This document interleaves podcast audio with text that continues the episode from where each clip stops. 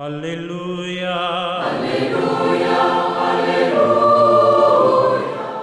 Hola, ¿qué tal queridos amigos? Sean bienvenidos a esta reflexión en este domingo, el 24 del tiempo durante el año. La liturgia hoy nos invita a reflexionar ahí Mateo capítulo 18, los versículos del 21 al 35.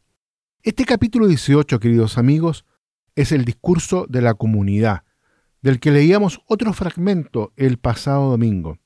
Ya mencionábamos entonces el interés que puede tener esta reflexión sobre la comunidad que Jesús quiere y anhela.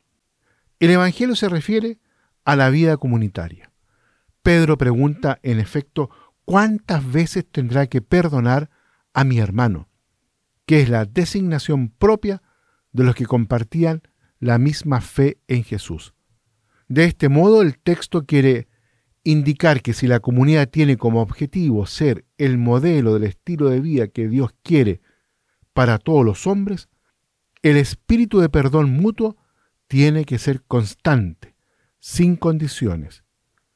Y la dureza de la parábola que muestra la respuesta a la pregunta de Pedro es hoy un fuerte toque de atención ante el peligro de acostumbrarnos demasiado a ser cristianos y a pensar que nuestro cristianismo no nos exige más que lo que ya hacemos.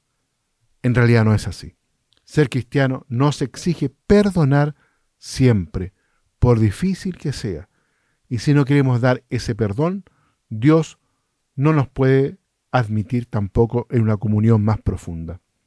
Si repasamos las narraciones evangélicas nos daremos cuenta de que esta actitud de perdón aparece a menudo como una de las actitudes que determinan si realmente se ha cruzado el umbral del seguimiento de Jesús o no se ha cruzado todavía. La invitación al perdón de los enemigos o la petición del perdón en el Padre nuestro es muy ilustrativo en este sentido. Si el ser cristiano exige la actitud del perdón constante, resulta muy evidente que la comunidad cristiana debe ser un lugar entonces de modelo en este sentido. Y se podría decir que, según los criterios del Evangelio, si dentro de la comunidad cristiana sus miembros no son capaces de tener ese espíritu de perdón mutuo, significa que poco de cristiano existe en esa comunidad.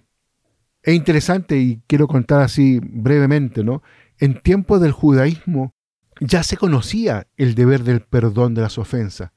Sin embargo, se trataba de una conquista reciente que no conseguía imponerse más que por la composición de lo que se llamaban tarifas precisas. Las escuelas de rabino exigían que sus discípulos perdonasen tantas veces a su mujer, a sus hijos, a sus hermanos, y estas tarifas variaban según la escuela. Es por eso y en ese contexto que se comprende entonces la pregunta que hace Pedro a Jesús. Le está preguntando por la tarifa, preocupado por saber si era tan severa como la de la escuela que exigía perdonar, por ejemplo, siete veces a su hermano. Jesús contesta a Pedro con una parábola, que libra al perdón de toda tarifa para hacerse de él el signo del perdón recibido de Dios. Es la característica del perdón cristiano. Se perdona como se ha sido perdonado. Uno se compadece de su compañero porque se han compadecido de él. El perdón ya no es únicamente un deber moral con tarifa, como en el caso del judaísmo, sino el eco de la conciencia de haber sido perdonado. Así llega a ser una especie de virtud teologal que prolonga para el provecho del otro el perdón dado por el mismo Dios.